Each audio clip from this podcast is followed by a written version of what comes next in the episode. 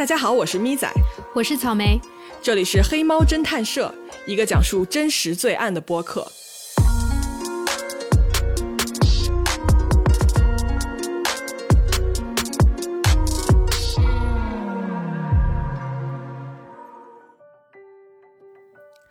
Hello，各位好呀，欢迎来到著名的相声类，不对。欢迎来到著名的罪案相声节目《黑猫侦探社》啊！今天我们的开场白呢，还是由著名的相声演员草莓来一段贯口，大家欢迎。没有，不是，少来。不过我今天看了一个段子，笑了我半小时，我准备分享给大家。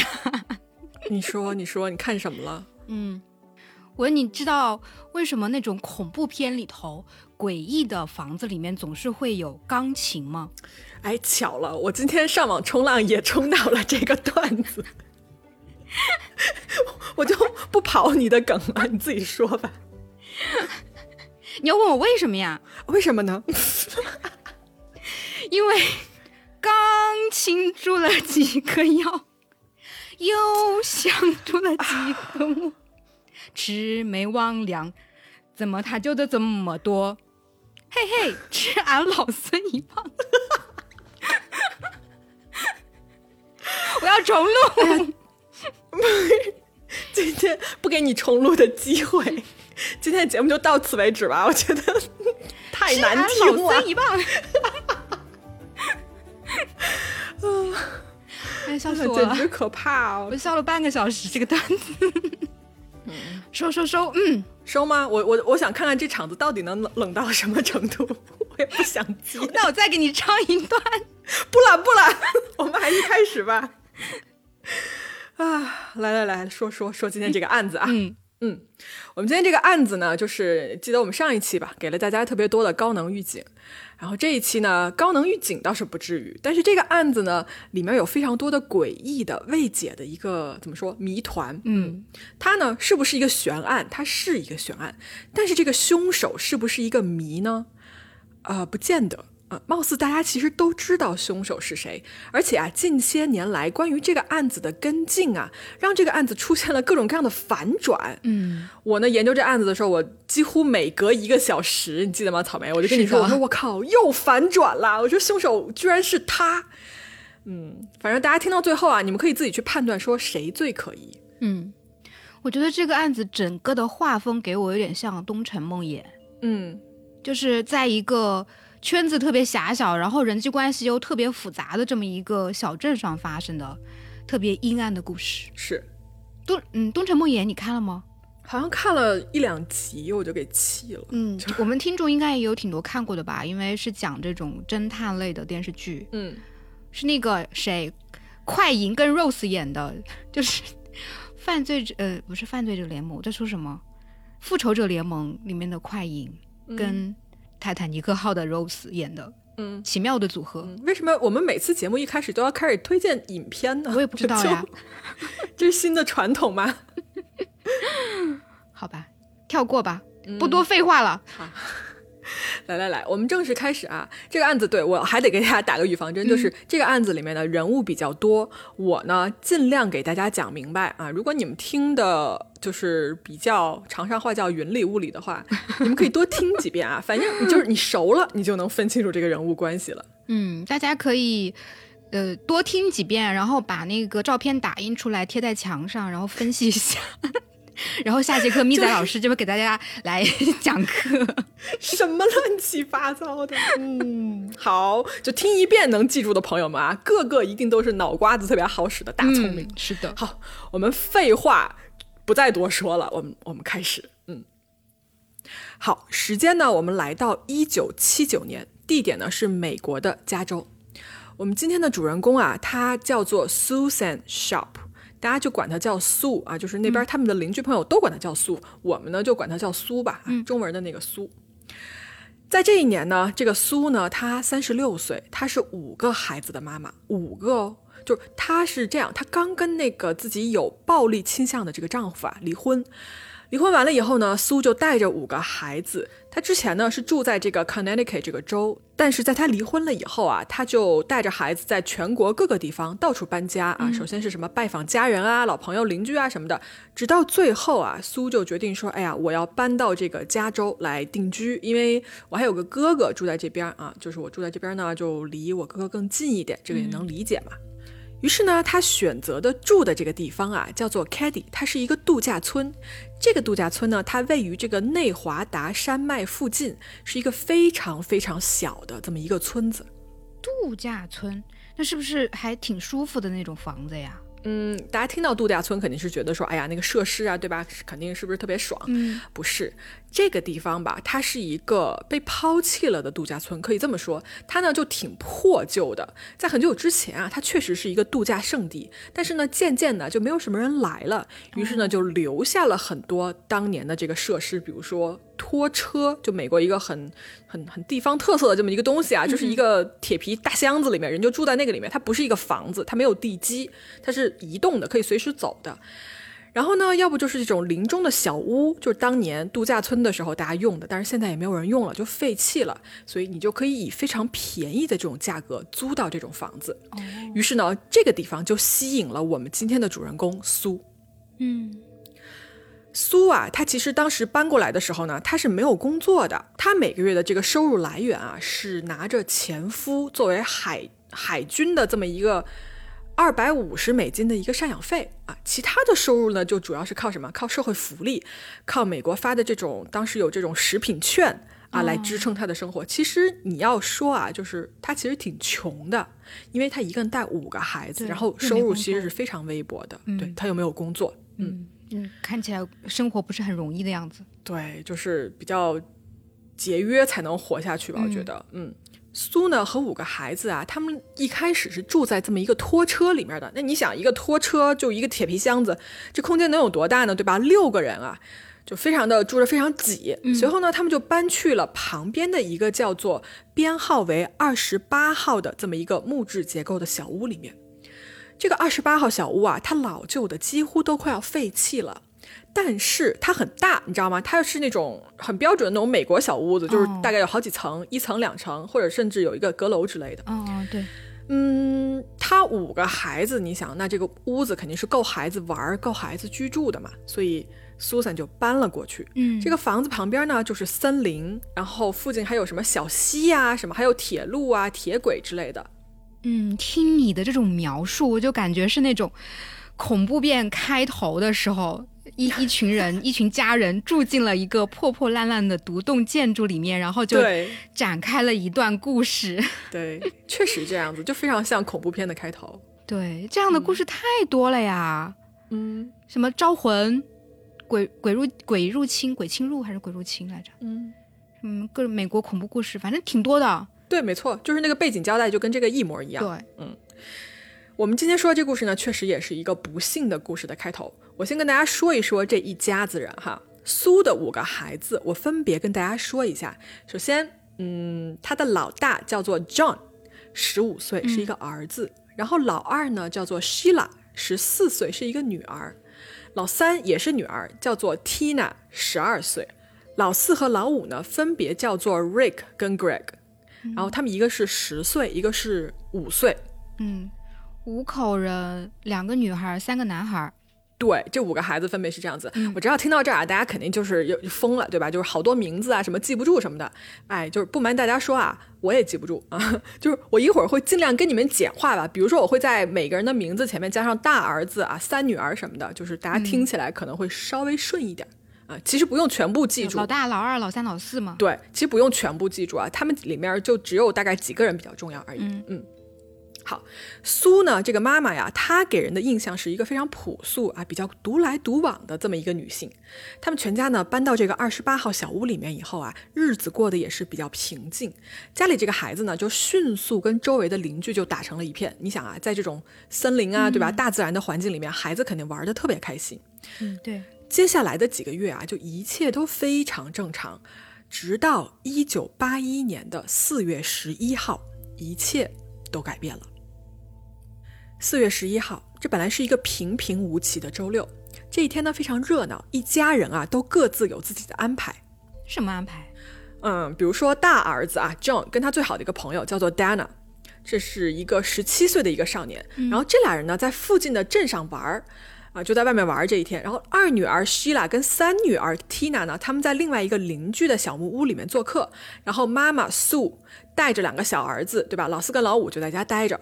同时在一起的呢，还有这两个小伙伴的呃一个好朋友，就是邻居家的一个小男孩。这个小男孩呢，叫做 Justin，他十二岁。嗯，等于这个时候在木屋里的人是有四个人。对对对，妈妈带着两个最小的儿子，然后还有一个小伙伴，就是邻居家的儿子。嗯，好，这是白天啊，一切都非常正常，大家呢就各自玩各自的，对吧？呃，然后到了晚上的时候，时间线是这个样子的。这天晚上啊，首先到八点半的时候，最小的这个小儿子 Greg，就五岁的这个儿子啊，他就回去睡觉了。然后三女儿 Tina 晚上大概九点半的时候到了家，然后在十点多左右啊，这天晚上老四这个 Rick 跟邻居家这个小朋友 Justin 啊，这俩人呢跟妈妈苏看了一会儿电视，也去睡觉了。嗯，这个时候还有人没有回来是谁呢？就是大儿子跟他那个叫做 Dana 的那个朋友，就他们俩回家的时间不确定，但是应该是十点钟以后了。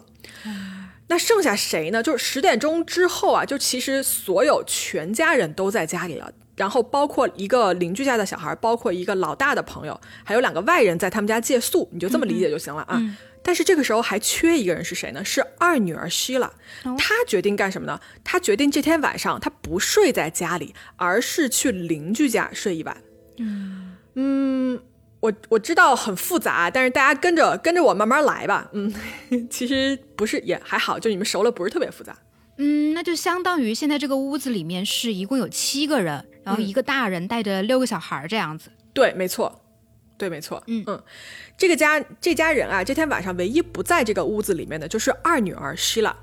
那么这天晚上呢，就很自然就这么过去了。到了第二天，四月十二号，这是一个星期天。昨天晚上啊，留宿在别人家的这个二女儿 Sheila 呀，她很早就起来了。完了呢，她就跟这个邻居就道了个别，说走回家。她准备是说，因为周日嘛，一家人准备去教堂。这个时候大概是早上七点四十五分的时候，二女儿 Sheila 呢就打开了他们家这个二十八号小木屋的门，而她看到的一切啊，就将永远永远改变她的人生。门打开以后，满屋子的血，从地毯一直溅到天花板、墙壁上，全都是。天哪！他呢看到地上啊，就是打开前门，看到地上有三具尸体，最远的一具啊是用这个毯子稍微盖了一下，不知道是谁。嗯，然后呢，离他近的那个位置呢，他看到有两具尸体，然后地上还落着一把刀。这个时候啊，希拉就吓傻了，但是他立刻就反应过来，迅速呢就跑回了之前借宿的这个朋友家啊，请求朋友的爸妈帮忙报警。老夫妻听到以后啊，就立刻打电话报警。与此同时呢，让他们的这个儿子啊，跟希拉一块儿就回到这个二十八号小屋，说看看能不能有什么能帮忙的地方。嗯，大家记得吧？最开始打开门的时候，只看到三具尸体，但是呢，昨天晚上这个房子里面睡了七个人，那其他四个人怎么样了呢？对啊，希拉呢，就跟他朋友啊，就再次回到这个小屋的时候，他们没有走前门，因为前门呃就是打开就是三具尸体嘛，嗯他们就转到这个屋子的后面，通过这个卧室的窗户啊，就往里看。本来呢，他们就以为其实其他的人也被害了，结果啊，希拉看到他的两个弟弟，这个九岁的 Rick 和五岁的这个 Greg，他们俩还在卧室里睡觉，同时还在睡觉的还有谁呢？还有邻居的那个十二岁小孩 Justin，就这三个人睡得正香。啊，还活着，活得好好的。对，这三人不但没死，还睡得挺，就是一点知觉都没有。哦，于是呢，希亚就跟他这个朋友啊，就设法就拍窗户把他们叫醒了，然后呢，让三个男孩啊从这个窗户离开了屋子啊，让他们避开在前厅发现的那个写信的那一幕。嗯与此同时呢，八点刚过啊，警方就立刻到达了现场。警方到达现场以后啊，他们发现这个现场比他们预想的还要糟糕很多倍。首先啊，这个房间里面到处都是血啊，墙壁上还有这个凿过的痕迹，就是援引当地报纸的一个报道说吧，就是看起来是有人用这个尖锐的物体还刺了墙壁，你知道吗？就是怒气大到一定的程度，嗯。房间里呢还有很多挣扎的这个痕迹，看起来是有人试图要就是跟凶手搏斗，或者是说试图要逃跑。嗯，那现场的三具尸体都是谁呢？嗯，是这样子的啊。如果你从前门进入的话，最靠前的这具尸体是仰卧在地板上的这个老大大儿子 John，他的头啊离门口非常近。他左边的一个地方呢，就是放着一把那个餐厅切牛排的那种牛排刀，当然是沾了血的。哦，是是二女儿看到那那把刀吗？嗯，我不是很确定，但是我们接着往下走啊，就是第二具尸体躺在几乎是这个老大大儿子旁边，他是谁呢？他是这个大儿子的好朋友，那个 Dana，就十七岁那个 Dana，昨晚上过来借宿的那个人。他的这个尸体的姿态啊是俯卧着的，然后头部是勉强靠在一个沙发垫子上。如果你再往里走的话，你们就可以看到第三个遇害者，这个遇害者盖着一个黄色的毯子，他呢是妈妈苏。根据一篇新闻报道描述啊，苏在这个沙发的附近躺着，她的腰部以下一丝不挂，被人扒光了。然后呢，用一条看上去是什么头巾的东西堵上了嘴，然后她的内裤也塞在她的嘴里面，然后塞完了以后还给她嘴上缠上了这种医用的胶带。妈呀，嗯。这三具尸体啊，全部都是用电线跟这种医用的胶带把这个手脚绑起来的。其中两个男性的尸体啊，就这个老大大儿子跟他的朋友，两个人的手腕呢，手腕处都是被白色的这种医疗胶带就紧紧的绑住，然后他的脚踝也绑了好几圈啊。两个人都有绑后挣扎的痕迹，但是三个人里面绑得最紧的是这个妈妈素。他的手腕上的这个胶带啊，就是缠了一圈非常非常紧的电线，然后打了好几个结，在那个上面又缠了一圈电线，并且呢，打的这个电线的结啊，呃，直接连到了他脚踝，就缠脚踝的那个结上，让他整个人啊，他的腿跟膝盖是被拉在一起的。嗯，就感觉他绑这么紧啊，觉得主要的目标好像是这个人，或者是凶手是刻意要制服他，放了很大的精力在他身上。嗯，就是一点逃跑的机会都不给他的感觉，而且凶手带了那么多的胶带跟电线，可能是有备而来。我觉得是，嗯，而且这个屋里主要的成年人就是苏了嘛，嗯，所以我觉得要制服肯定也他是第一人。嗯，那他们都是死于什么样的原因啊？嗯，是这样子啊。刚才不是说在现场发现了一把刀嘛？嗯。另外啊，警方在这个旁边的小桌子上面发现了一把带血的这个羊角锤，就是我们家里经常会有的那种，就是锤子。嗯。完了，在厨房里还找到了一把带血的刀。根据现场的这个血迹的这个证据表明啊，三个人他们都是在客厅被杀的。嗯。完了呢，这几个人头上都有被锤子猛击过的痕迹。然后大儿子的喉咙上有被刀割过的痕迹大儿子的朋友啊，他的头上也是很多钝器伤，但是他真正的死因是被人用手勒死的。天哪！然后我们说到这个妈妈苏啊，她更惨，她这个喉咙啊几乎就是被人割喉了，这个伤口呢深到什么程度？深到你可以看到她的颈椎的这个骨头，嗯。另外呢，他的胸口也有被刀刺过的痕迹，所以他的死因是出于刀伤跟钝器的创伤。这个凶案的现场呢，就非常的惨烈，你知道吗？就是血迹是从各个角度、四面八方这样飞溅出来，就地上、墙上、天花板上全都是血。啊，我的天，真的太血腥了。这个这个屋子，我记得你前面说是木质结构的吧？嗯，那隔音效果应该不是很好啊。而且现场这么惨烈，周围的人应该有听到一些什么吧？嗯，是这样子的啊。警方呢开始介入调查以后呢，首先就去问了周围的邻居，说：“哎，就你们就昨天晚上有没有听到什么事情？”嗯，呃，住在隔壁的这个二十七号小木屋的啊，就是昨天晚上二女儿还在他们家过夜，你记得吧？嗯嗯，这一对这一对夫妇就说说我们昨天晚上完全没有听到任何的动静，就零什么都没有。睡眠质量这么好吗？唉，是吧？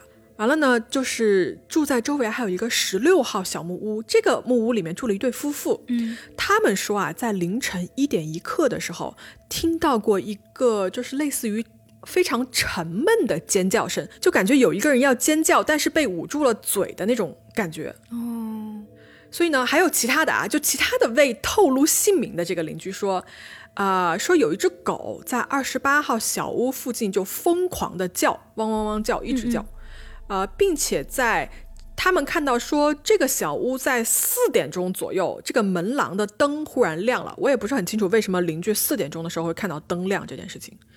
还有一个邻居说啊，他说昨天晚上，他说我们家的猫非常的不安。就平常他们家这个猫是很规律作息的，但是昨天晚上啊，他家的这个猫感觉非常的不对劲，在这个屋子里面走来走去，走来走去，就感觉它知道了什么。哎呀，其实说到这儿，我我不知道猫，我觉得猫肯定是能听到一定的我们人耳听不到的频率的，对吧？对，嗯，但是猫有没有可能真的知道隔壁发生了什么事情呢？就打个问号吧，存疑。就是有那种奇怪的动静啊什么的，或者是有一些灵异的波动，猫可能都能感觉到吧。灵异的波动可还行，咱们是真实罪案节目好吗？越讲越不对劲了呢。对，还有一个细节啊，就是有多个邻居注意到说，当天晚上九点多的时候，有一辆陌生的绿色面包车停在他们家门口，但这就是以上所有邻居能给出的线索了。嗯，怎么说呢？除了那个一声尖叫之外，我觉得其他的几个貌似都没有特别大的用处啊。那个绿色面包车也不是很好追踪，因为毕竟九点多的时候，这家人还是活着的。嗯，对，那那声尖叫大概可以肯定一个案件发生的一个时间点了。嗯，我觉得是。嗯，但是呢，大家记不记得啊？这个屋子里面啊，就在客厅里发生了这么暴力的血案的时候，这种杀人的方法动静肯定不小，不是说什么下毒什么人倒下就悄无声息就没了，是这是非常猛烈的杀人方法。但是就在这个客厅的一墙之隔的卧室里面，睡着三个小男孩啊，对吧？他们是老四，对吧？我又跟大家数一遍啊，他们是老四，对吧？十岁的这个小男孩 Rick 啊，五岁的 Greg，以及他们十二岁的这个邻居小伙伴 Justin。嗯所以这他们三个在凶案现场的算是第一目击证人吧，在案发的时候一点声音都没听到。答案是没有，就是什么都没有听到，他们一直都在睡觉。哦，这就是这个案子第一让我不能理解的地方，就是小孩儿可以睡得很死，但是如果你隔壁的房间发生这种暴力袭击，对吧？有人挣扎啊，有锤子砸头，有刀刺别人，就是还有受害者的尖叫，这三个小男孩为什么能睡得这么安稳？就是我我真的不理解。嗯，有没有可能被下了什么安眠药啊之类的？嗯，不知道啊，但是警方这方面确实没有药物检测的报告。或许啊，他们当时根本就没有想到说要去做这个药物检测。嗯，那按你说的，这个屋子里面，呃，应该是有七个人嘛，嗯，四个兄弟姐妹啊、妈妈，还有两个朋友，一共七个人嘛。嗯，那现在是三个人遇害了，嗯，三个人救出来了，也就是有六个人，那还有一个人呢？是你说的非常对啊，就是现在能看到的出来的人六个，还有一个人消失了。这个人是谁呢？就是三女儿 Tina。所以这个案子就从一个谋杀案，又迅速还往上加了一层绑架案，你知道吗？所以这个时候警察就开始铺天盖地的找人。Tina 呢就很快被列为这个失踪人员啊，然后当地的警察就马上向这个 FBI 啊就寻求帮助。嗯，当时他们在等 FBI 来的时候呢，警察就也是挨家挨户就搜查，然后看看说有没有目击证人说啊你看到过这个小女孩啊，或者是怎么样的，但是完全没有任何线索。这个尸体被发现当天的下午，也就是周日的这天下午，当地的这个搜救队啊就出动了，他们搜遍了整个森林，包括整个度假村，想找出任何就是指向凶手的线索也好，或者是这个啊、呃三女儿 Tina 的下落也好，但是什么都没有。到周一的时候呢，警方跟 FBI 啊就发出了这种寻找 Tina 的这种通告、啊，通告上就称说这个女孩她是金色的长发啊，身材瘦小，穿着这个蓝色的牛仔裤和浅蓝色的衬衫。对哦，那个时候好像还没有安博警报啊什么的，而且也没互联网，你没有办法铺天盖地的去铺这些。这个通告啊，就发到了周围的三个县啊，也跨州啊，发到了这个内华达州的这个里诺这个市，就是他们警察就要求大家说，你们都注意一下，看看有没有同样这个外貌特征的这么一个女孩，还要求当地的医院啊去检查说，啊，过去的四十八小时是不是有人带着割伤或者刀伤来医院就医，但是呢，什么结果都没有。警方啊，当时认为说啊，呃，Tina 有可能是掌握着这个案子的关键是什么呢？就是他可能是这个案子的目击者，然后这也许就是他消失的主要原因。嗯，但是他们有没有仔细分析说为什么要带走 Tina 呢？就是歹徒这么残忍了杀害了一家子之后，如果只是因为他是目击证人，按照一般的逻辑来说，你不是应该直接就下杀手杀人了吗？或者可能他才是凶手的真正目标？嗯，其实是这样子啊，我我说真的，我也搞不清楚为什么要带走缇娜啊，就是是这样子，你把活人带走，一路上其实你暴露的风险是非常高的，对，哪怕这个人哪怕这个人死了，你之后要去抛尸，你就真的还不如就把这具尸体留在现场，跟其他三具尸体摆在一起，对吧？嗯。我其实觉得，就是如果你做一件事情，哪怕是凶手啊，你做一件事情一定是有利弊权衡的。那么在凶案发生的当时，到底是什么样子的好处？所谓的好处，让凶手选择我要带走缇娜，哪怕冒任何风险都值得呢？嗯，难道是要人口贩卖之类的吗？哎呀，有可能，或者是什么带回去强奸之类。因为你想，Tina 是现场除了这个妈妈苏以外，她是唯一的女孩了，对吧？就这件事情你就不能深想，就越想越黑暗。嗯嗯。总之呢，Tina 呢是一直没有找到的啊。在两周后啊，四月二十九号的时候，FBI 的搜索也停止了，因为他们当时搜索的是一个事发地范围，就是八公里范围内的这么一个圆圈，但是什么结果都没有啊。FBI 呢就搜了一段时间，就说啊找不到，那我怎么办呢？我们就停吧。嗯，但是如果后面要发现 Tina 在哪里的话，啊，那是我们一会儿要跟大家说的了。好，我们先回到现场啊。在案发的第二天，周一的这天晚上，调查人员呢就确实啊，他是确定了在现场发现的这把锤子肯定是凶器，没跑了。但是呢，根据媒体的后来的报道啊，警方其实当时是认为应该现场有两把锤子被用来行凶，但是在现场只找到了一把。嗯，凶器确认了，那他们有没有确认？呃，当时的案发具体的时间是什么时候？案发的时间应该是在周六那天晚上的十一点到凌晨的两点钟左右。嗯，然后大家记得吧？这个苏她的尸体发现的时候，她的下半身是赤裸的嘛，对吧？所以大家都怀疑这个妈妈是被性侵过的。但是呢，根据这个尸检结果显示啊，她并没有受到性侵犯。嗯，完了呢，到了周三的这一天，警方也排除了入室盗窃的动机，那就是就奇怪了。那这个杀人的动机到底是什么呢？嗯，为什么呢？从这个杀人手法上来看啊，就是如此猛烈的攻击，然后你不取走任何的钱财啊，也不去性侵别人，那剩下的选项就不多了，你知道吧？就听上去这很像是寻仇，就是个人恩怨。凶手，你记得吧？凶手因为下手过于狠啊，连这个墙上、这个屋子的墙上都留下了很多这个刀的砍的痕迹，就感觉杀人还不够，还要用各种各样的方法去发泄他内心的这个愤怒，并且呢，我还要提一点，就是这个房子的门窗没有任何强制进入的痕迹，那么受害者啊，他应该是跟这个凶手是认识的，那你说是不是受害者直接开门就让他们进来的呢？哦。那根据你这个说法，很有可能是熟人作案，而且这个熟人作案是有计划的。嗯，那他那如果警方要找的话，肯定要找一家，比如说跟受害者一家有仇的这么一个人。对，就这个方向是对的啊。就警方当时也是这么想的。他们呢，先是把怀疑的目光啊，就投到了这个苏的前夫，那个有暴力倾向的这个海军士兵身上。这个人叫做 Jim。嗯。Jim 啊，这个人他其实对苏确实是怀恨在心的，而且这个人不是一个什么好人。当时呢，就是苏跟他离了婚以后，不是为了呃要要躲开他嘛，就专门带着五个孩子搬到了这个加州，对吧？事后啊，根据这个呃二女儿希拉，她还跟警方说过一段事情，就是这个爸爸 Jim 呀，他不但虐待他们的妈妈苏，他还对。啊，希拉这个女儿本人以及她的妹妹，就是 Tina，对这两个女儿还进行了多年的性虐待。我操，禽兽！嗯，虽然说啊，就是确实是个禽兽，但是呢，这个前夫他有不在场证明。前夫是一名海军，他跟警察说啊，他说我那个时候我在 Connecticut 的这个海军基地里面，我在服役。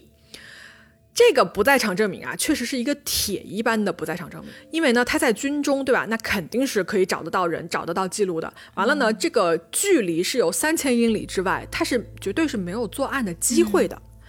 那么这个前夫呢，就被排除了嫌疑。好吧，那也是烂人一个。嗯，那还有没有其他的嫌疑人呢？另外还有一个啊，虽然他没有怎么说，他没有被列为嫌疑人，但他确实应该算是现场的一个证人。就大家记得那三个睡在房间里的小男孩吧？嗯，其中啊有一个就邻居家的那个小孩，十二岁的小男孩叫做 Justin。这个人大家记一下，这个人很关键。这个孩子呢，他有点奇怪。他之前不是说，他说，哎呀，我昨天晚上完全睡着了啊，我什么都记不住吗？嗯，但是他忽然又说，他说，哎，我记得了。嗯嗯，又又记得了，他记得什么呢？嗯，怎么说呢？就这个小男孩 Justin 吧，他的话有很多个版本，因为他一直不停的改他的故事，就一直不停的翻供。哦，感觉呢，他说的好几个版本啊，就前后都矛盾。首先他说，他说我目击了当晚的谋杀，后来他又改口，他说不对，他说我是听到了谋杀的动静。最后他还有一个版本，他说，嗯，他说我可能只是梦见了谋杀。啊，梦见。对，就这个 Justin 啊，这个小男孩，他说我可能是做了一个关于谋杀的梦。那他梦到了什么呢？是这样子的，警方呢把这个小男孩就带过去做了一个催眠，然后在被催眠的状态下啊，Justin 他说出了当晚他脑海中梦到的这个情形。根据他的这个证词啊，他说他在当天晚上的某个时候被客厅传来的一声巨响吵醒了。完了呢，他去看是什么发出了这些声音的时候，他看到妈妈就是这个苏和他两个不认识的人在那儿说话，两个男的。这两个男的啊，一个留着小胡子啊，黑色的短发，然后身高在大概一米六八到一米七八之间。另外一个男的呢，没有胡子啊，胡子刮得干干净净。他是一头深金色的一个长发，他的身高在一米八到一米八八之间。两个人的年龄呢，都是二十到三十多岁。两个人都戴着金那个金边的太阳眼镜。这个小男孩 Justin 呢，他就说啊，就呃他们在吵架的时候，大儿子 John 跟他那个朋友 Dana 就正好回到家，然后他俩从前门进来。结果呢，刚回来这两个男孩啊，就跟这两个陌生的男人之间爆发了一场剧烈的争吵啊。随着这个争吵进行啊，Justin 说：“他说我记得这个三女儿 Tina 从他的房间出来了，也跟他一样，就说出来看看怎么回事儿。嗯，然后呢，立刻被其中的一个陌生男子从后门就带出去了。以上啊，这是所有 Justin 他说我梦里梦到的情形。”梦里的情形这么详细，嗯，我就问你记不记得你梦里的人有多高？我连我梦里人长什么样我都记不出来。对呀，梦里的人应该是那种模糊的脸。对，是这样子的，嗯，就非常夸张啊。不过就是 Justin 他他的这个所谓的故事吧，让我想起来一个概念，这个概念叫做什么呢？叫做 lucid dreams，嗯清醒的梦。嗯，草莓给大家解释解释什么叫做清醒的梦吧。嗯，我大概的查了一下，清醒的梦呢，就是意识清醒的时候做的梦。嗯，就废话。这么说吧，就是一般人做梦的时候都不会知道自己在做梦嘛，对而且你醒来的时候会觉得梦里的这个自己根本就不是自己。但是清醒的梦呢，就是说做梦的这个人，他明明睡着了，他是处于一个完完全全的一个睡眠状态的，但是他的意识是清醒的。他不但知道自己是在做梦，而且他思考的能力啊，他记忆啊，都跟清醒的时候是一样的。就直观一点说，有点像《盗梦空间》里那种感觉吧。就是是不是那种我在做梦，但是我知道我在做梦，我还能站在第三人的视角去判断我这个梦，然后以我醒着的那种思维来来想我在梦里发生的各种事情，是这样吗？对，我觉得关键可能不是你知知不知道这是梦，而是关键是你是清醒的。嗯，就这个东西我没有经历过啊，但是我听到很多人讨论这件事情。如果我们的听众你对这件事情感兴趣，或者你有这样的经历的话，欢迎过来给我们留言，来跟我说说到底是怎么一回事儿。嗯，是的。好，说回来啊，总之呢，我们目前是不知道这个 Justin 他做的是不是所谓这种清醒梦。反正啊，他对这个梦里面的东西呢描述的特别的详细，对，过于详细了。对，警方呢就觉得说，哎呀，那你既然都已经看得这么清晰了，对吧？我们来画个像吧。于是警方呢就画了一幅这个所谓梦中的这两个凶手的画像。首先我要说啊。这个画像是警方找了一个没有任何的刑侦素描经验，也没有受过任何的专业绘画训练的一个这么一个素人，或者是说是一个热心的志愿者来画的。嗯，这一点呢，我其实非常的不理解，因为当时 FBI 已经介入了，警方的资源是他完全可以利用这种司法部或者是 FBI 的这种顶级的专家来画画像的。但是不知道为什么他们选择了这么一个奇怪的人选。然而这仅仅是警方在这个案子里面的骚操作的冰山一角啊，朋友们，一会儿我们慢慢说啊。这张画像呢，我放到呃我们的公众号文章里面，大家可以去看一看。嗯，我来大概描述一下这个画像吧。首先，我觉得呃这个画画的这个人如果没有任何画画经验的话，其实画的还挺好的。是，就鼻子是鼻子，眼睛是眼睛是吗？那种 好吧。没有眼睛，对对对，没有眼睛，他们都戴着眼镜呢。嗯，是对，戴着眼镜呢。然后骨相上看肯定是两个男的，没错，不太像是不太像是女人。然后右边的这个人梳的是那种非常复古的那种中分大油头，就是头头发贴到头皮上那种，呃，是留着个小胡子。左边那个人头发是快齐肩了吧，就特别嬉皮士的那种风格吧，八十年代嘛，是不是当时挺流行这种风格的呀？哦，总之这两个人造型 看上去就是很有风格，很有辨识度。嗯，是。警方啊，他们在五月底的时候呢，向公众啊就公布了这么一张啊素描的画像。然后警方形容啊，他说左边这个头发比较长的人呢是二十八岁到三十岁左右的白人啊，深色的金发，戴着这个金框的太阳镜。右边呢那个留胡子的这个短发男人啊啊，也是一个白人啊，三十到三十二岁之间，大概也是戴着这么一个太阳镜的这么一个形象。嗯。关于这个素描啊，其实当时有一点警方没有公开说，就是这个画像里面啊留胡子的那个人吧，长得很像一个叫做 Marty Smart 的人。而你猜呀，这个人他是谁？谁啊？他是刚才那个做了清醒的梦的那个十二岁小男孩 Justin 的继父。啊，这么巧的吗？嗯。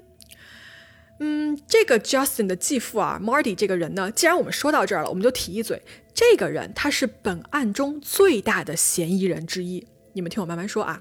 首先啊，他是一个有着犯罪前科的这么一个越战的老兵，他呢曾经在这个退伍军人事务部啊接受过所谓就是创伤后。呃，应激障碍 PTSD 的这个住院治疗，但是呢，根据记录显示啊，这个人脾气非常暴躁。他怎么呢？他曾经好像是在一九八零年的时候，曾经用刀威胁过他的妻子。然后这个人啊，还因为虐待他的妻子和他这个儿子而被警察抓过，还受到过指控。啊，就这个案子里的这种丈夫怎么都这么渣呀？对，完了吧？这个人呢，他也不交什么正经朋友，你知道吗？他有一个朋友叫做 John。啊，这个 这个姓氏叫 Bobody，Bobody，这是哪个国家的姓啊？不知道，嗯，反正呢，大家大家管这个朋友啊，就叫 Bo 啊，中文叫波，对吧？波波啊，Bo，这个哥们儿他更不是什么好人，他干什么了呢？他是一个啊，曾经多次抢劫和入室盗窃的这么一个罪犯。完了呢，这个人还跟芝加哥的黑手党有非常多的说不清楚的联系。哦，跟卡彭梦幻联动的？什么鬼？总之啊，就是这个 Marty 和他这个 Bo 这个朋友啊，就这俩人啊，他们天天混迹在一起啊，就不干好事儿。警方呢就顺藤摸瓜就找到了他，就说：“哎，要不然你们俩说说吧？啊，那天晚上你们都在哪儿？”嗯。完了，Marty 跟这个波啊，他就说：“他说我们当天晚上都有不在场证明哦。啊，根据当时的这个报纸的新闻报道啊，是这样说的：他们告诉警察的故事是说，那天晚上他们俩，包括这个 Marty 的妻子叫做 Marilyn 玛丽莲，嗯，这三个人他们一块在酒吧喝酒。啊，喝酒之前他们还去过二十八号小木屋，邀请这个受害人苏啊跟他们一块儿去喝酒，但是苏呢没去。”警方就去调查，就询问了一些这个当时的在酒吧的这些人嘛，他们说啊，确实那天晚上十点多左右，这三个人确实在酒吧里面。然后他 Marty 的妻子啊，这个玛丽莲啊，她也确实证明了说啊，当天晚上她确实跟这俩人在一块儿。但是呢，玛丽莲还说啊，她说呃那天晚上在酒吧啊，这个 Marty 跟服务员还大吵，因为就 Marty 就说我不喜欢你们放的音乐啊、你们给我换了，要不然我就跟你吵架。就这也能吵，我也是很服气。嗯，感觉有点像在故意挑刺。嗯，我觉得也是，要不然啊，就是故意闹出一些什么动静，让大家记住他、那天晚上在那儿，对吧？对对，嗯随后呢，据悉是说他们后来这俩男的就跟他就跟玛丽莲啊，就这仨人就一块儿离开了。结果这个 Marty 啊，他回家还觉得不爽，他还打一个电话到酒吧，接着跟人家吵架，接着跟人家抱怨，你知道吗？嗯，之后这个妻子呢，玛丽莲，她说我当天晚上在十一点多左右我就睡了。完了，Marty 啊，就跟他这个好朋友，跟这个好哥们儿 Bo 一块儿啊，就俩人还回到酒吧，喝到酒吧打烊。啊，这个十一点以后的这个时间点，好像跟案发时间点也重合嘞。对对吧？嗯，而且呢，根据目击者啊，那天晚上酒吧的人说啊，当天晚上 Marty 跟这个 Bo 他们都穿着那种很正式的三件套西装，然后还戴着太阳镜，就感觉跟画像里面那两个人啊，就戴着眼镜这件事情非常非常一致。像虽然我不知道为什么大半夜你要戴太阳镜。不懂，当时流行吗？嗯，Marty 呢，他的嫌疑还有一点是什么呢？他曾经跟这个警方说啊，他说我们家丢了一把羊角锤。啊，问题来了，你知道吗？问就是警方其实对，就警方其实在当时他说，警方从来没有跟公众说过现这个凶案现场有人使用过锤子这件事情。为什么 Marty 会跑出来说这么一句话？这不就是超级可疑吗？对，超级超级可疑的，就是他呀。嗯，完了呢，警方就带这个 Marty 啊，就去做了一个测谎，就结果啊，就不知道为什么 Marty 他居然通过了这么一个测谎的测试，所以警方就觉得说，嗯，那他没问题啊，再加上他有所谓的不在场证明，所以警方呢就没有多调查，就把他跟那个叫做 Bo 的朋友就一起就放了。然后一放出来呢，这俩就直接就搬家搬走了，搬去了那个内华达的 Reno，就里诺市。哦就一点都不可疑，你知道吧？就是马上搬走这件事情，嗯，这这不直接直接抓走判刑？嗯就其实放走这个嫌犯啊，也是警方的迷惑行为之一。是的，但是我们一会儿还会提到更多啊。嗯好，时间呢，就是这个案子啊，就慢慢的就过去了。完了，这个血案呢就冷了下来，因为之后很长时间都没有新的嫌疑人出现，也没有新的线索，整整三年的时间过去了，但是调查毫无进展。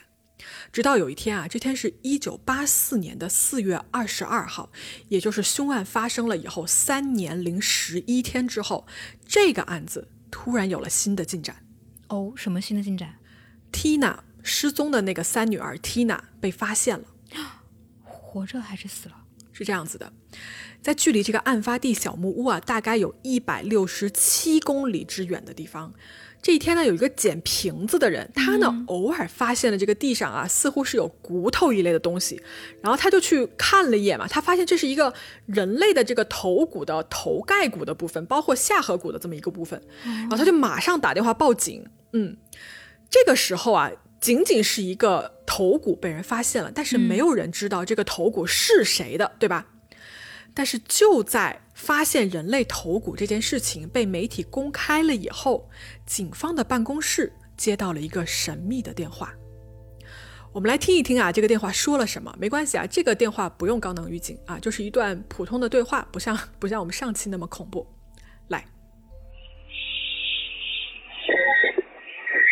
Okay, that's fine, Roger. Well, I was uh, watching the news, and they were talking about this uh, skull who found the foot of. Right. They asked for any help, Mm-hmm. and uh, I was just wondering if you thought of uh, the uh, murder up in Petty, up in Plymouth County a couple years ago, where a 12-year-old girl was never found. Now this is a, we're pretty sure it's a male skull. Okay, I thought, you know, just maybe a 12-year-old girl might be mistaken for a 10-year-old boy. Mm-hmm. And that was Kitty, K-E-T-T-Y. Uh, K-E-T-I.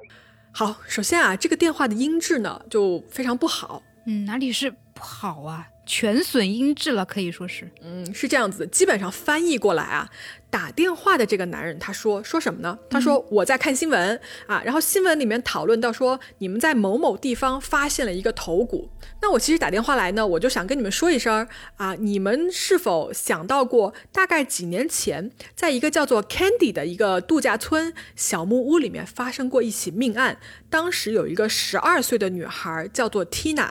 然后这个女孩从来没有被人发现过。嗯，谁啊？这这也太神秘了吧！这个，他怎么会知道是 Tina？对，这就是整个电话的全部内容。啊然后这个时候啊，警方从来就就根本还没有把这个头骨跟失踪的这个案子里面这个三女儿 Tina 联系在一起过，甚至说啊，呃，当时警察是怀疑说这个头骨是另外一个男孩的，是一个在旧金山失踪的这么一个十岁男童的。结果呢？最后鉴定结果出来以后，所有人都大吃一惊，因为事实的真相就跟这个神秘电话里面的这个神秘男人说的一模一样。这个头骨确实是属于失踪了三年的这个十二岁女孩 Tina。唉，在遗体的附近啊，警探还发现了一个呃蓝色的这个尼龙的夹克、一条毯子、一个缺少后面口袋的这么一条牛仔裤，以及一个空的医用胶带的盒子。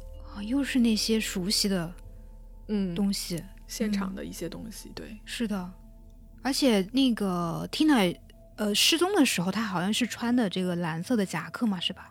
对，没错。对，那就也就是说，他可能就是在失踪之后不久就遇害了，我感觉这样，是不是？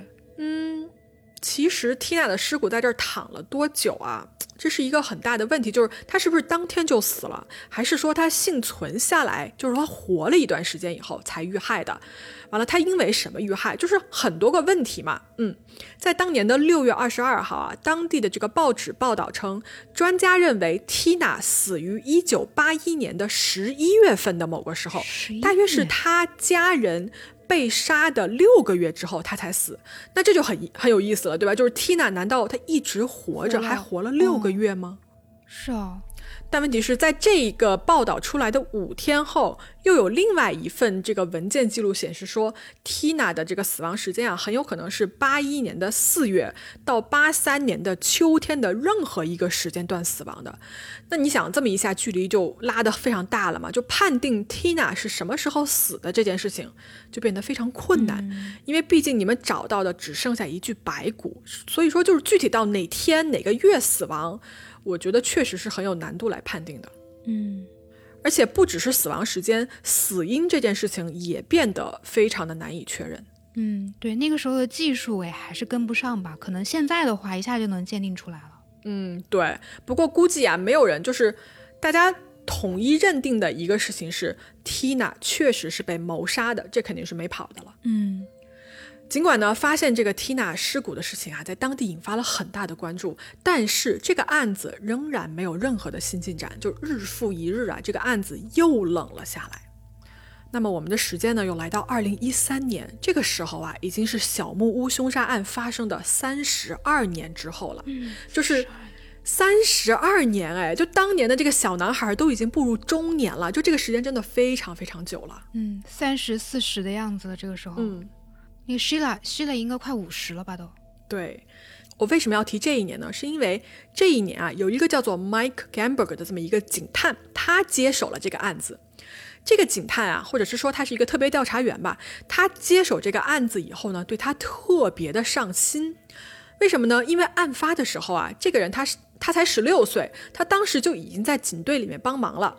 他跟这几个死去的受害者其实都认识的，并且关系非常好。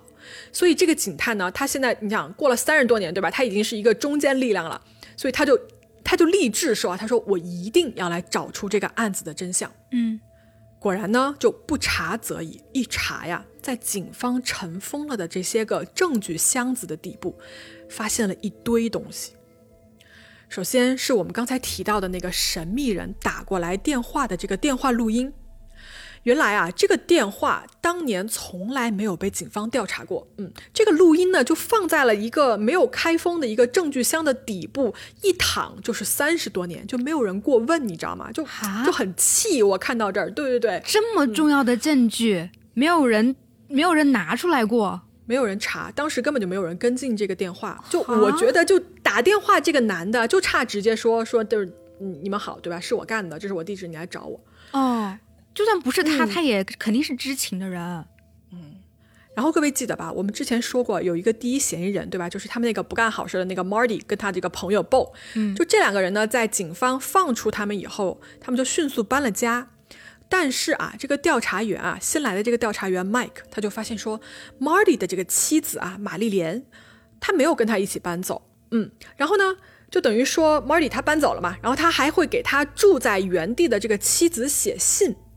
在他联系妻子的过程中间啊，他曾经给妻子写过一封信，然后这封信上有一段非常重要的话，几乎啊，这个内容几乎就是一段认罪书。你，写什么？信里面是这么写的，他说：“呃，玛丽莲，他说我已经为你的爱付出了代价，事到如今，我已经用四个人的生命付出了这个代价。你告诉我啊，我们俩居然要结束了，就是啊，你你真棒，对吧？你还想要什么呢？”就这封手写的信啊，我可以把这个截图啊放到公众号，大家去看一下，是英文写的一个原文。四个人，代价。呃，这个不是在承认，是在什么？就是他做的呀。可不是吗？就是你可以想象，这个新来的这个调查员麦克，他在看到这封信的时候，他整个人就是震惊的这么一个程度，你知道吗？那这么重要的证据，为什么又没有人拿出来呢？根据当地这个报纸的一个报道说啊，说这封信在最初的调查中间也被警方忽视掉了，它从来就没有进入到警方的这个证据记录中间，所以就根本没有人知道它的存在啊。我白眼已经翻到天上了。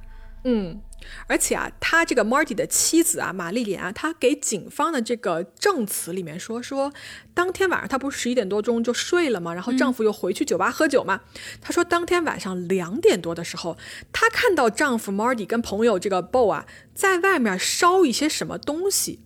就烧什么呢？就烧的是现场的一些证据吗？还是什么吗？就这一个口供也让这两个人变得非常的可疑。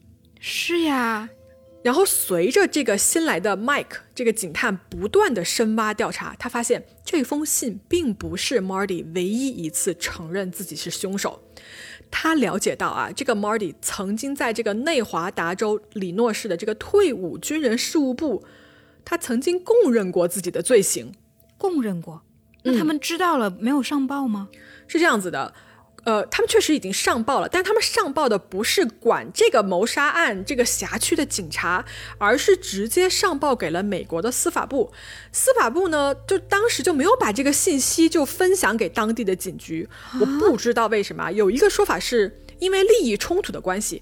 因为当时司法部啊，他们在调查这个 Marty 的这个好朋友，就这个 Bo，他不是涉嫌黑手党吗？就传说说他跟芝加哥黑手党有关系嘛，所以司法部调查他们这个黑手党的案子，他就不想打草惊蛇，所以他们就查他们的啊，警察局就查警察局的，所以这个就承认的这件事情也没有人管了。嗯这就离谱了。不仅是这样啊，就这个 Martin 啊，他曾经还跟他的心理咨询师承认过说自己杀了四个人的事情。就大家知道啊，就是心理咨询里面内容是保密的，但是如果涉及到这种刑侦杀人的信息，咨询师是可以上报的。是啊，那那个咨询师上报了吧？他上报了，但是警方管没管？你猜？啊气死了！这嗯这这这搞什么呢？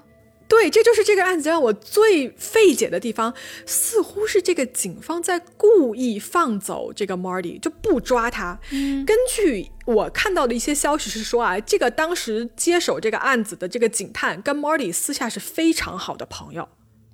而且你知道吗？还有一件非常离谱的事情，就是据说他们把这个 Marty 跟他朋友 Bo 带去警局询问的时候，这两个人，这两个嫌疑人是在一个屋子里面进行的审讯。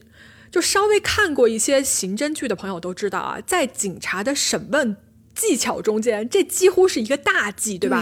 你怎么能把两个杀人案的嫌疑人放在一起呢？就是你难道方便他们串供吗？是啊，哇塞，这真的是迷惑行为了。对，所以事到如今，我给大家总结一下，就是，呃，治疗师或者是咨询师报告说啊，说，哎，他承认杀人了，对吧？然后妻子说，啊，他半夜在外面烧东西啊，还写了一封信，信上也承认了杀人。啊，嫌疑人他自己就 Marty 他自己在那说，哎，警方啊，你们没有在没有提到锤子的情况下，跟警方说，哎，我们家锤子不见了。然后警方的反应就是好的，收到啊，这个人通过了测谎，对，这个人通过了测谎仪啊，我们觉得他是无辜的，还你自由，再见，嗯就这样子。啊，真的是天呐！那嗯哎、等一下，那现在证据都出来了的话，那就可以抓人了呀？等什么呢？实施逮捕啊！嗯，实施逮捕嘛。这个特别调查员 Mike 啊，他查到这个的时候已经是二零一六年了。那你肯定就对吧？大家肯定就是问，那赶紧抓人啊！各位来不及了。Marty 在二零零零年六月的时候他就死了，死于癌症。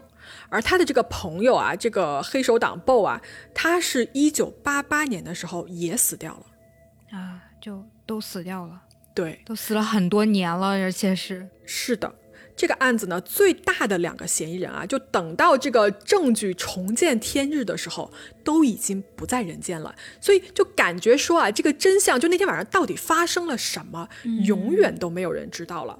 但是你们以为这个案子就这么完了吗？远远没有。这个案子在前几年又突然有了新的进展。天哪，四十多年之后还能有新进展？对，首先啊，在二零一六年的时候，当地有一个收垃圾的人啊，他在这个案发地附近的树林子里面发现了一把锤子。他发现以后呢，就是就是一个一个就是没什么用的东西嘛，他就随手就扔到了旁边那个小溪里面，因为这个森林里面有很多小溪嘛。后来啊，这个捡垃圾的人啊，他无意中翻到了这个小木屋谋杀案的这么一个信息，然后看到说警方当时缺了一把锤子的凶器，然后他突然就意识到说，难不成我看到的锤子就是这里面要找的那个吗？所以这个人就马上报警，警方呢就从这个小溪里面就找回了这把锤子，结果怎么着？它确实就是本案的凶器之一，也就是说，呃，这个这个锤子是 Marty 当时跟警方说说他们家丢了的那把羊角锤。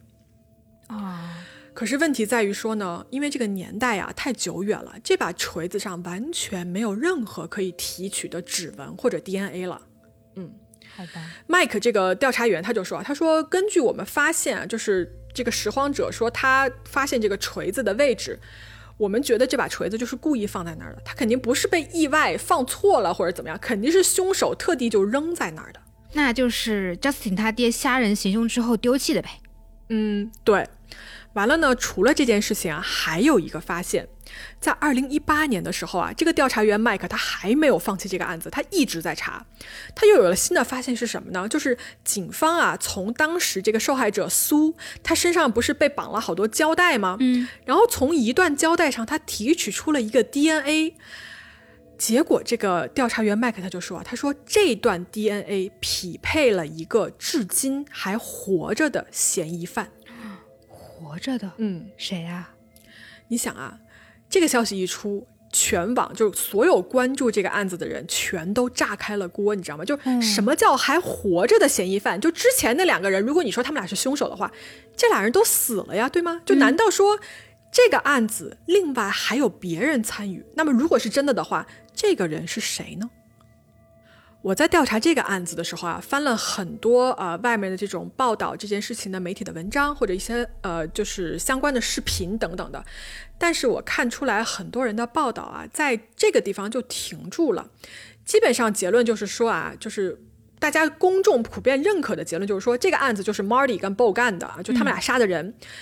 他们的动机是什么？是这样子，就是死者啊，这个妈妈素，她曾经跟 Marty 的老婆玛丽莲，她说：“你啊，要不跟你跟你老公离婚吧？说你这个丈夫对你不好啊。”所以呢，Marty 就怀恨在心，所以这是他的杀人动机。哦，估计他是有过相同的这种经历嘛，就是被老公虐待啦，那不离开，那等什么呢？等过年吗？嗯是，就是，就所有人的推测就到这儿就为止了，就说啊，反正俩人也死了，对吧？死无对证。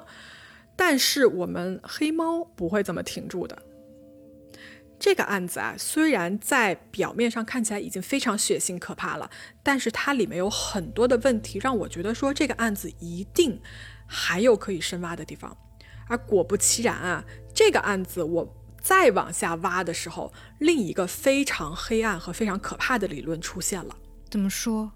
这么说吧，如果你说警方在当时调查这个案子的时候，对吧，放着故意不管啊，让这个证据啊尘封，然后放跑嫌疑人什么的，但是这么多年里面，一定是有人非常在意这个案子，并且是一直在跟踪这个案子的。那我们就来看看民间对于这个案子的调查以及他们给出来的理论吧。嗯，首先，网友们啊，或者是说这个热心的这些。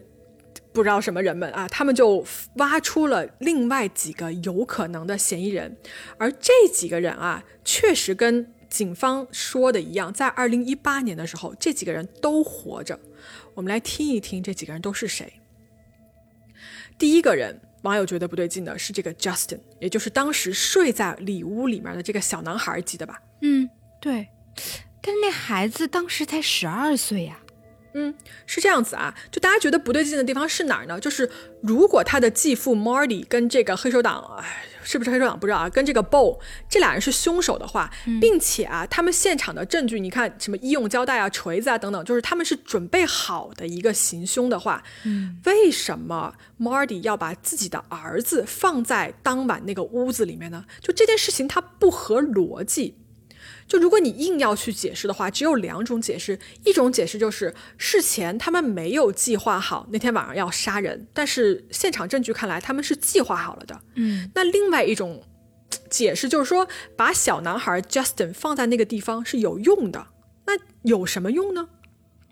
嗯，会不会是说把儿子放在这个呃案发地点，可以排反而可以排除他们的嫌疑？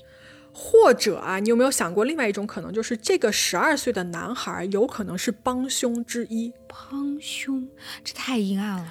当然啦，就是后一种想法，就我这个想法就非常黑暗了，因为你想。毕竟是一个十二岁的小孩儿，对吧？就我其实我很不愿意往这方面想，嗯。但是呢，网友们啊，确实他们都聊到了这一层。就是我跟大家说一嘴啊，比如说这个屋子当晚是没有强行进入的痕迹的，对吧？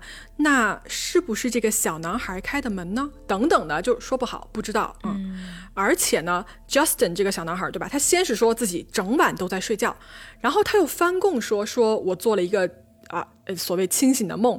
或者是说我目击了这个现场，就是首先你不说这个翻供翻的奇怪，如果你真的目击了现场，为什么 Justin 你没事儿，你活下来了，还可以回去睡觉，而同样目击了现场的 Tina 却被带走，并且抛尸在一百六十多公里外的地方呢？嗯。往好一点的地方想的话，有没有可能就是这个小男孩他确实也看见了，看见继父在行凶，然后而且这个继父他是要杀这个小女孩，然后他可能做了一个什么阻止的一个动作，这个父亲当时可能呃一时心软呢，就说啊先放了这个小女孩吧，或者是说我暂时答应我不杀她，但是我带走她，那是不是可以解释为什么会带走小女孩不杀掉她？嗯，有可能吧，但我真的不知道，这属于我们自己开的一个脑洞了。对，就往里编了一个一个故事，有可能。但是现场发生了什么，真的没有人知道。而且这个小男孩的存在，真的就是有很多无法解释的问号，是的，你知道吗？但是就当我看到说网友提出来这所有的关于 Justin 这个这个疑点人物啊，没有办法解释的时候，我看到了一个更黑暗的故事版本。而在这个故事里面，一切。都可以解释的非常清楚。嗯，是这样子的。这个理论呢，是谁提出来的呢？这个人他没有透露他的真实身份，他在网上专门建了一个叫做 “Caddy 二十八号小木屋案”的这么一个网站。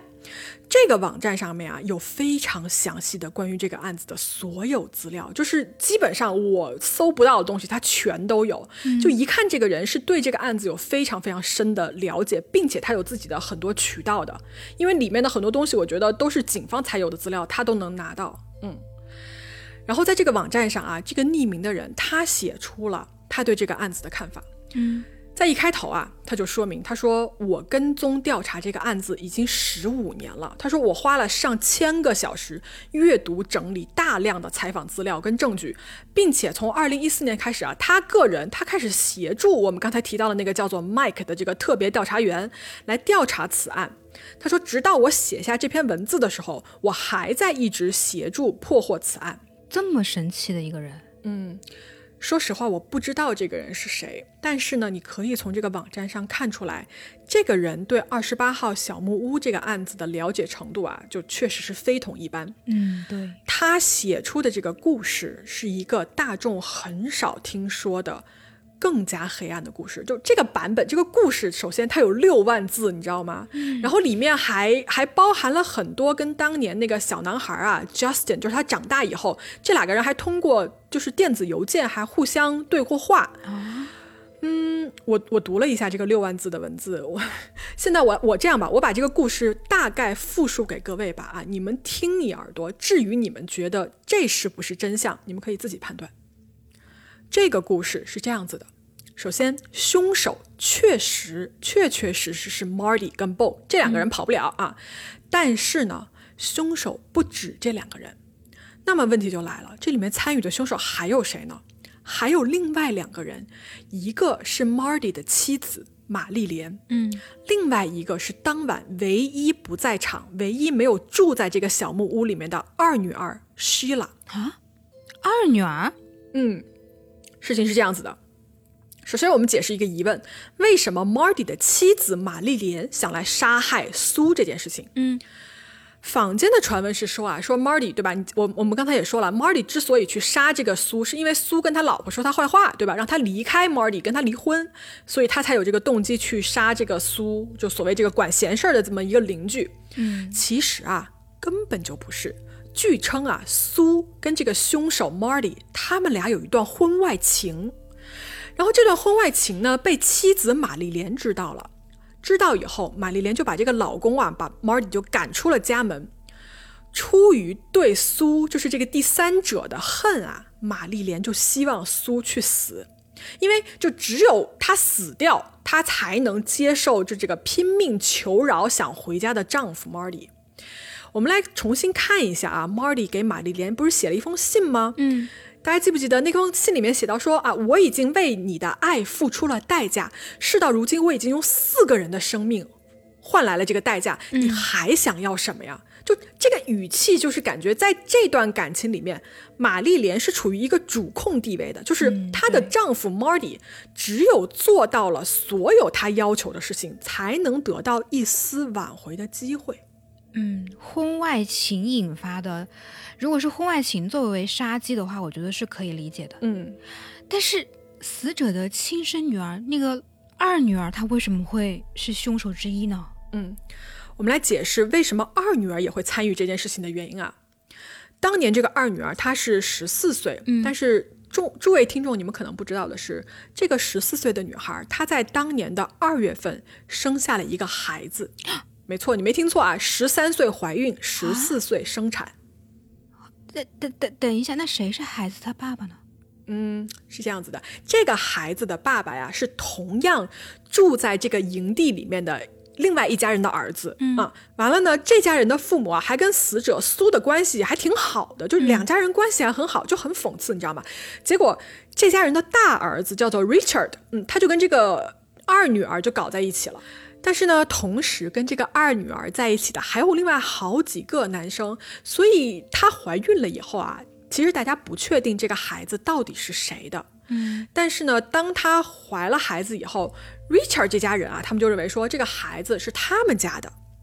于是呢，在怀胎十月生下来这个孩子以后啊，啊，已经当了奶奶的苏就决定说把这个孩子送去领养，就找到更好的人家。毕竟你想啊，这个家已经有五个孩子了，完了苏呢，他自己也没有工作啊。另外的这个经济压力大，对，完了孩子的妈妈才十四岁啊，也没有婚姻关系，就是送去领养，其实真的我觉得是更好的一个选择。这么来说的话，嗯。可是呢，这个领养的决定啊，就让孩子的母亲，就是希拉这个十四岁的女孩，就非常的不高兴。而且不止她不高兴，孩子的生父的那一边，就那家人，他们也很不高兴，他们都不想把孩子送出去领养。但是苏呢，就一直坚持要这么做。所以这是二女儿希拉憎恨母亲的原因其一啊，还是其一？对，其二啊。希拉其实他极其的恨他的母亲苏，然后他也极其的恨这个家里的所有人。哈？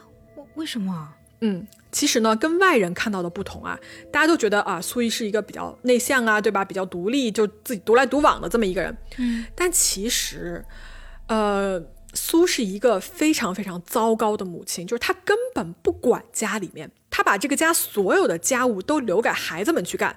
完了呢，她也不上班，也不找工作，天天出去，要么就是跟呃跟人约会，跟男的约会，然后六口人的全部生计就依赖于对吧？就政府的几百块的这个补助。然后你记得我们刚才说到说他们没有搬到这个二十八号小木屋的时候，他们之前不是住在一个拖车里面吗？这个车，嗯、这个拖车其实非常的小，根本就睡不下，好几个孩子啊都是睡在了车外面露天的一个土炕上面的。啊啊，对，所以其实对于这个很不负责任的母亲呢，呃，正好遇上一个对吧，就叛逆的叛逆期的这么一个怀孕的女儿，就是所有的仇恨啊，就很容易升级。二女儿 Sheila，她眼看着自己亲生的孩子要被送走，对吧？在这个时候，解决掉自己的母亲苏，对他来说才是最有用的办法。啊，有这样一层背景的话，是可以解释通的。嗯有至少是有动机了嘛，是吧？对于是那天晚上啊，呃，房门的没有锁，包括屋子外面的灯泡被人扭松了，这全都是二女儿希拉一手炮制的。她呢，在默默的做完这一切以后啊，就跟妈妈说了声晚安，然后就找借口去了邻居家过夜，把她的妈妈以及她的兄弟姐妹都留在了这个案发现场。二十八号的小木屋里面，然后呢，他就等着啊、已经约好了的行凶者 Marty 跟 Bo 还有玛丽莲这三个人去杀人。他的任务就是什么呢？他的任务是第二天早上七点的时候，他再过去敲门，假装发现尸体。但是我比较想不通的是，就是他他妈妈可能是让他会产生一些恨意，但他家里人，他哥哥他也不放过这点，嗯，我觉得挺难理解的。我也觉得很难理解。嗯，可能也对他做了什么不好的事情吧。如果是要这么解释的话，嗯，嗯，那所以那个他那个那个叫波的那个人，就 Justin 他爸那个朋友，他为啥也会过来帮忙呢？对，就我们刚刚已经分析了几个凶手中间的动机嘛，就是轮到 Bo 这个人的话，我们要说就是这个哥们儿他行凶的怎么讲？呃，动机很简单，就是他不介意杀人这件事情。就是因为你想，他跟芝加哥黑手党有很多的牵连，这么一个人嘛，然后他也有很多的犯罪前科，就这个人不是一个素人，就杀人对他来说是顺手帮忙的事儿，然后正好他的好，哎也不能说人家职业不知道啊，就正好他的朋友说，哎，我晚上我要把这家人解决了，然后这个 Bo 他就说啊，我跟你一块儿，对。对，就是这样子，天哪！那如果是这个呃夫妇俩，这个 Marty 夫妇俩跟这个波做的这件事情哈，那为什么他俩的儿子会在现场呢？其实原因很简单，就是这对夫妻其实对这个十二岁的儿子啊根本就不在乎。啊，嗯，这个当妈的玛丽莲啊，她经常对这个跟前夫生的这个儿子，她完全就不上心。这个儿子对她来说啊，几乎就是一个拖油瓶。完了呢，这个继父也对 Justin 就不好，就经常打骂他什么的。嗯，在这个文章作者的调查中啊，就是 Justin 除了案发周六那天晚上在他们家睡，其实啊前一天晚上就周五那天晚上，他也是在这个二十八号小木屋过的夜，但是他爸妈就这对夫妻完全都不知道。就基本上不管孩子呗。对，所以说呃，Justin 他在现场这件事情，对于这对夫妇来说是纯属意外。在二零一六年跟 FBI 的一段长达六个小时的问话中间啊，玛丽莲她曾经不经意的说出过一句话，她说她完全不知道 Justin 就自己的儿子那天晚上就在那个凶案现场，在那个二十八号的小木屋里面。那为什么还要说 Justin 可能是参与了这个谋杀的呢？如果他的出现只是一个意外的话，这个文章的作者呢，他说到，在苏身上发现的那个胶带，就是二零一八年，你记得吧？就警方不是说他们查出了胶带上的 DNA 嘛？嗯，这个 DNA 其实当时警方说他属于一个还活着的人，对对其实这个活着的人很有可能就是 Justin。啊，这个文章的作者呢，尝试啊去联系了 Justin，然后他有他记录下来了这两个人非常多的这种 email 的往来、啊。这个 email 的很多很多 email 啊，它都放在了这个六万字的文字里面。哎，就这个长度，我真的觉得都可以出书了，你知道吗？就是关于这个 email 的往来呢，我在这里就不多跟大家赘述了。我会把这个长文章啊，还有这个网站的链接放到我们的微信公众号里面。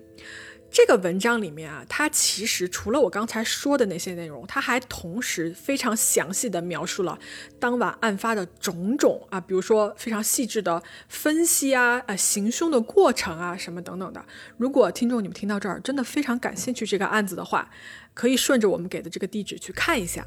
但是呢，这个人给出的所谓这个版本的故事大概的意思，我就跟大家已经说的差不多了。嗯，所以他说的跟案子相关的，呃，重点的嫌疑人就是已经去世了的。对，但其实啊，在警方当年二零一八年说还有人活着的时候嘛，其实这个玛丽莲也是活着的，所以其实你不知道这个 DNA 证据到底是指向玛丽莲还是 Justin。但是呢，这个玛丽莲她在二零二零年二月的时候，她也去世了。具体是什么原因导致的死亡，我们不知道。那么目前为止啊，就是跟这个案子相关的，就还活着的人，就只剩下了，就是他们现在可能都已经五十多岁，快六十岁了，就只剩下了谁呢？就是二女儿希拉，然后还有一个就是当年的那个小男孩 Justin。说回来啊，这个文章的真实性呢，嗯，说实话我是存疑的，因为它毕竟不是警方发出来的这么一个官方的信息，所以这个故事的真实度到底有多少，大家自己去甄别。我们呢，只是为各位提供啊，就是另外一种可能性吧。其实我的一个感悟就是啊，就每一个表面上看起来是盖棺定论的案子，你只要往下钻，就有时候你会有一个更加黑暗的故事在等着你。嗯，是，太黑暗了。这个故事真的是，唉，对啊，不太不太愿意相信是真的。所以你有什么脑洞要开吗？最后，嗯，我就不开脑洞了，我想说说脑洞。嗯，你说，因为我最近有一个感悟，就是说，我发现很多案子其实，嗯，看上去好像有什么不得了的一些阴谋，但是有的时候它很可能就是答案是一个非常简单的答案。嗯。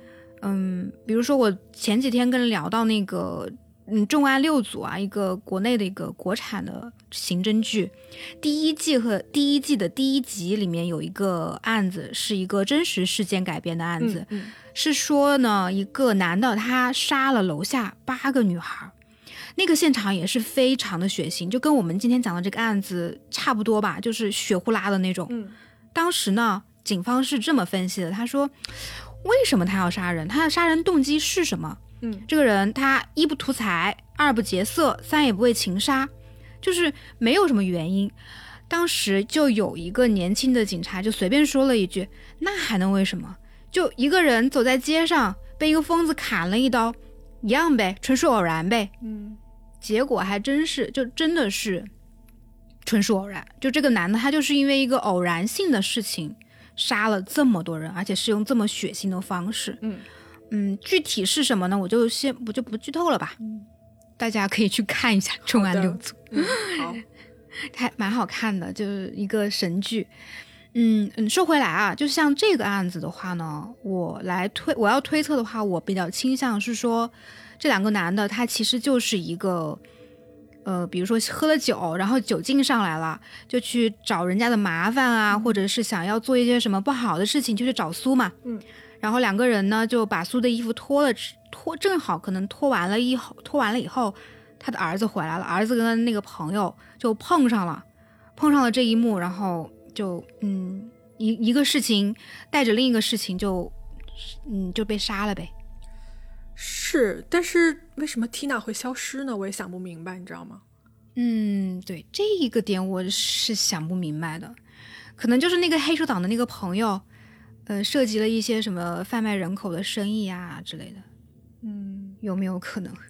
然后，另外关于 Justin 的那个梦呢，我是觉得有没有可能他在事后接触了一些警方透露出来的犯罪信息，嗯他自己脑补出来的一个梦，他有可能根本就没有经历过任何这一些东西。然后，为什么那个梦里的这个人这么像他继父呢？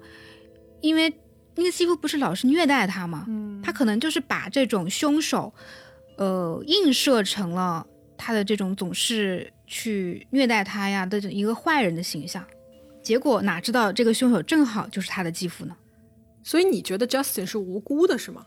我不太知道他是不是无辜，但是我觉得这也是一种可能性吧。嗯其实确实是这样，就是这个案子的真相究竟是什么？哎呀，目前来说还是一个谜团啊。完了，这个案子还会不会有更新？如果有新的进展出来，我们黑猫一定是会啊追踪，然后给大家来更新这个案件的。好了，今天呢，我们的故事就说到这儿啊。希望这个案子啊，有一天真相可以大白于天下吧。好了，那感谢收听，我们下期再见，Bye bye. bye bye.